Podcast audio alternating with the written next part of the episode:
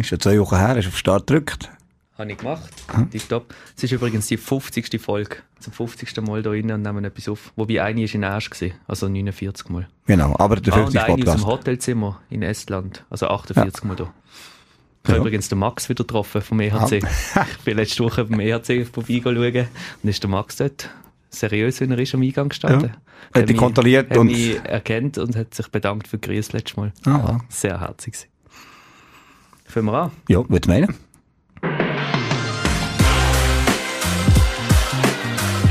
Wir begrüßen euch ganz herzlich zur ersten Folge vom Volleyballjahr 2024. Wir schwätzen heute einerseits logischerweise über einen Sieg gegen Volley Glaronia. Dann haben wir eine neue Rubrik, die heißt Im Kopf von Timo. Keine Angst, es wird nicht, es werden nicht alle Details aus seinem Kopf erzählt, aber das, was das Volleyball-spezifische angeht, werden wir erwähnen.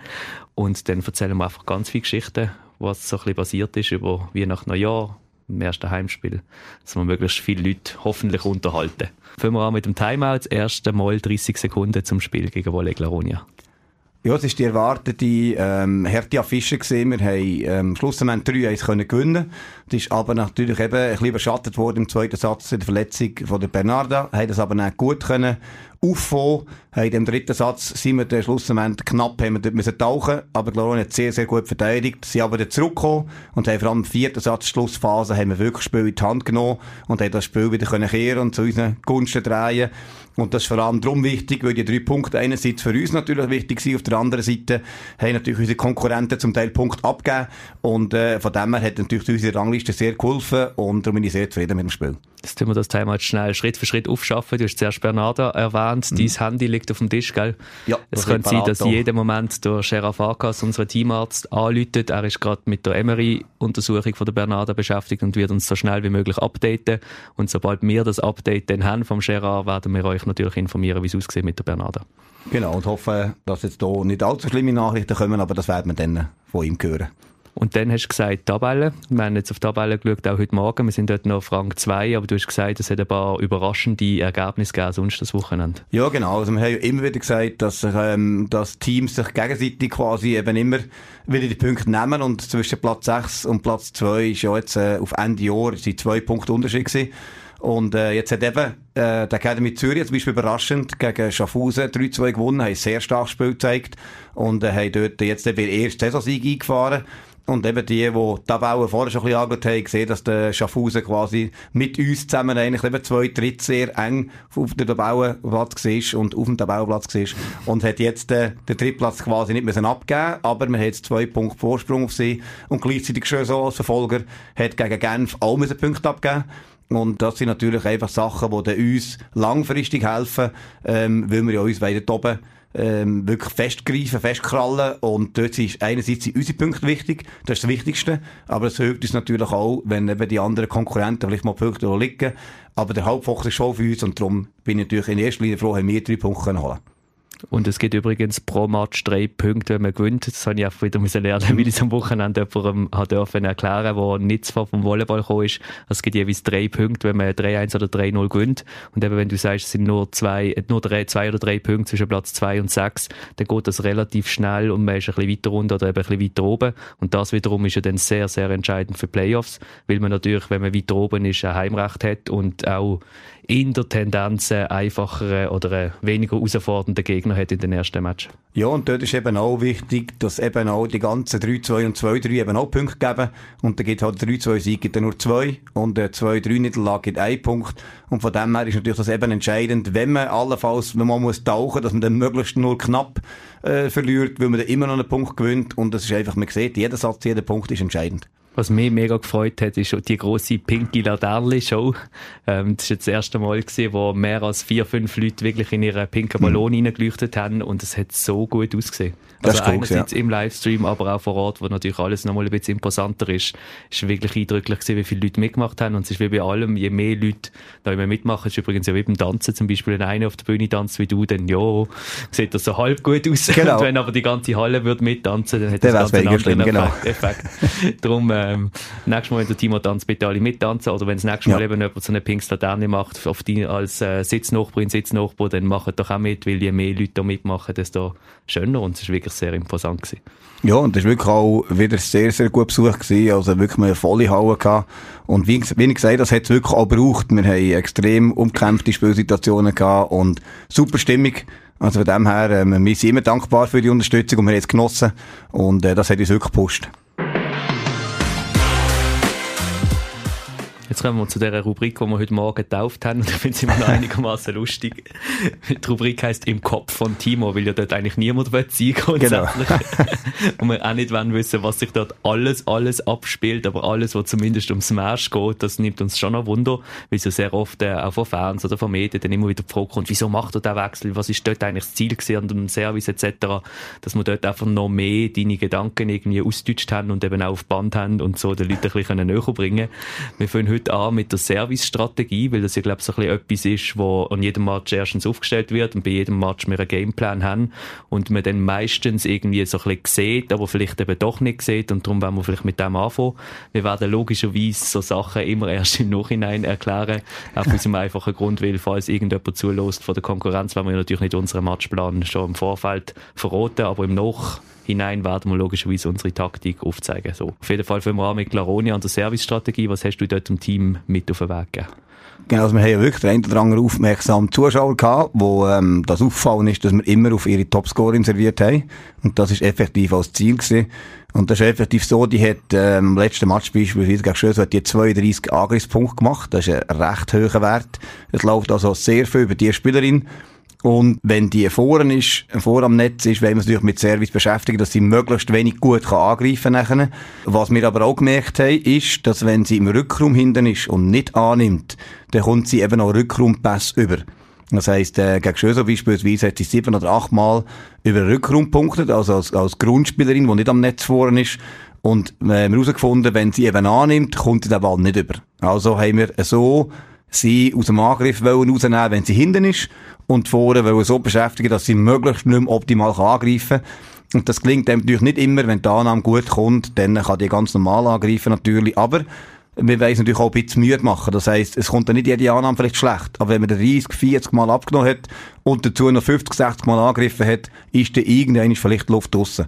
Und das ist uns recht gut gelungen. Wir haben äh, wirklich sehr viel auf sie serviert. Das war, glaube ich, über 80 Prozent, die sie hat müssen abnehmen und insgesamt hat es auch äh, taktisch gut funktioniert von der schlechten Annahme. Das heisst, sie sind etwa bei jeder dritten, vierten Annahme nur gut gewesen. Und ähm, wir beispielsweise haben jede zweite Annahme oder sogar zwei Drittel von den Annahmen gut gespielt.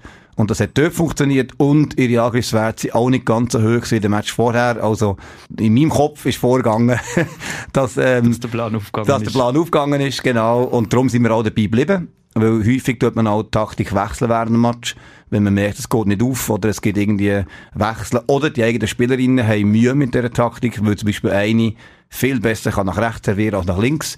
Und dann kann es einfach sein, dass ich manchmal sage, okay, ähm, jetzt servierst du auf deine Lieblingsposition, weil mir der gute Service wichtiger ist als Taktik. So, aber an diesem Match ist es auf jeden aufgegangen.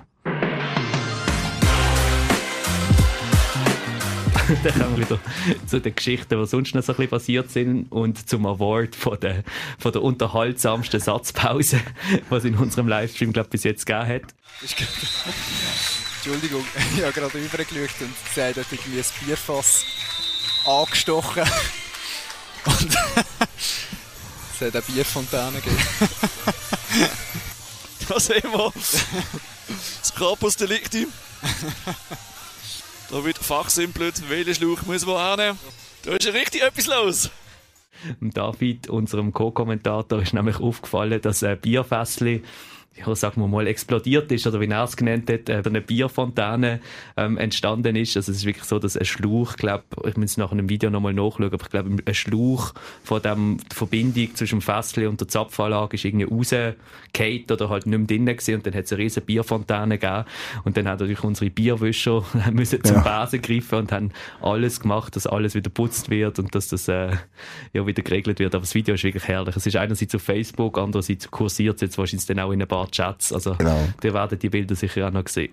Ja, und cool, es ist ja wirklich genau beim gesehen, Tabea hat ja dort wirklich äh, mit, einem, mit einem super Angriffsschlag den Satz abgeschlossen und hat die Kamera ja geschwenkt, oder, weil der Ball drüber ist und dann sieht man im Hintergrund, nein, gerade hat sich das Bier gefreut über den, über den Punkt. Also, ja, Quasi passiert im Lac hat es dort einen kleinen Springbrunnen gegeben, ähm, genau. ähm, einfach mit Bier und es ist ja sehr schade eigentlich, weil das Bier ist wirklich gut, es ist lokales Bier von Riechen, die Amselbräu Brauerei, wo das äh, für uns jedes Mal schön braut und dann in, entweder in Fläschchen verpackt in dem Sinne oder eben quasi frisch für die Zapfanlage bringt.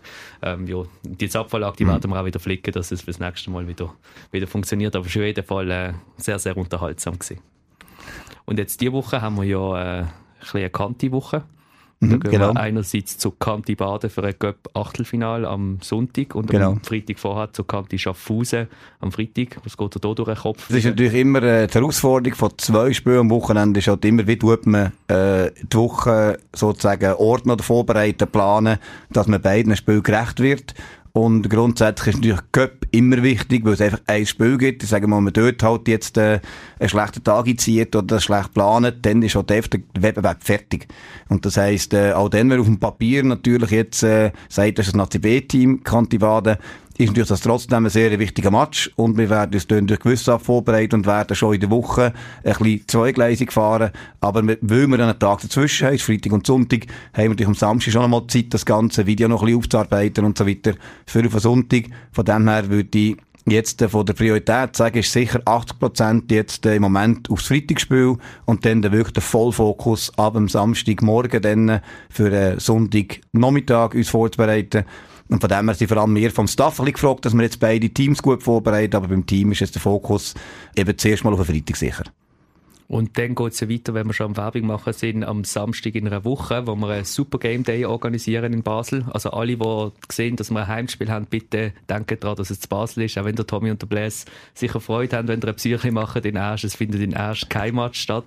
Wir machen einen Super Game Day in Basel, wo wir einerseits beide Erstligateams von City Volley Basel und von Smash Pfäffigen im Einsatz haben. Am Nachmittag um halb zwei geht's los. Nachher kommt ein Nazi B-Spiel von den Herren von City Volley Basel und dann um halb acht Uhr oben spielen wir noch gegen Volley Genf.